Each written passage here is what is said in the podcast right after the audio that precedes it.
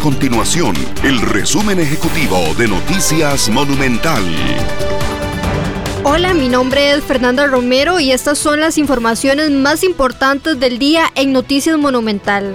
Un grupo de 53 diputados le envió una carta al presidente Carlos Alvarado y a Yanina Dinarte, ministra de la Presidencia, para que convoque el proyecto de ley que convertiría a Monteverde en cantón.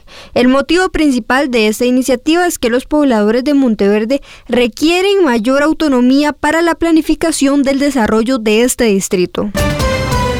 Cada vez son más las personas que optan por realizar sus transacciones bancarias a través de la plataforma de Simpe Móvil, misma que utiliza el número de celular para enviar o recibir dinero. Según datos del Banco Central de Costa Rica, en el 2020 se realizaron 55 millones de transacciones a través de esa modalidad y se movilizó un billón de colones.